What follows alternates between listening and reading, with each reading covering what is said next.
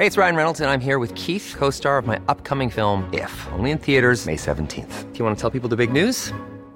All right, I'll do. Sign up now and you'll get unlimited for $15 a month in six months of Paramount Plus Essential Plan on us. Mintmobile.com slash switch. Upfront payment of $45 equivalent to $15 per month. Unlimited over 40 gigabytes per month. Face lower speeds. Videos at 480p. Active Mint customers by 531.24 get six months of Paramount Plus Essential Plan. Auto renews after six months. Offer ends May 31st, 2024. Separate Paramount Plus registration required. Terms and conditions apply if rated PG.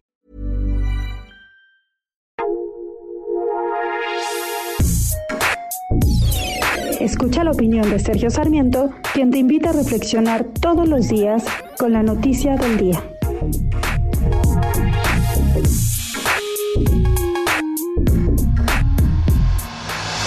Ayer el gobierno de Estados Unidos anunció un préstamo gubernamental especial de 765 millones de dólares a la empresa Kodak. ¿Con qué, con qué propósito?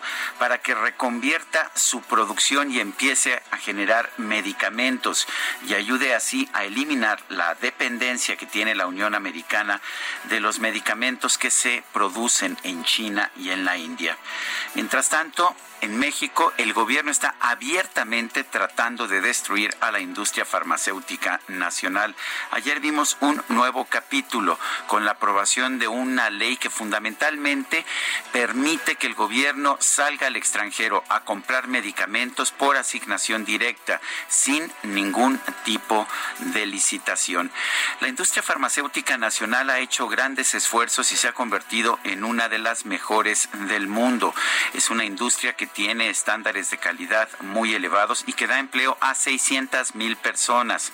El presidente dice que toda la industria, toda, absolutamente toda, es corrupta, pero curiosamente no ha presentado una sola prueba ni ha presentado una sola acusación en contra de alguna persona que haya eh, actuado de manera incorrecta. Dice que la industria produce medicamentos adulterados.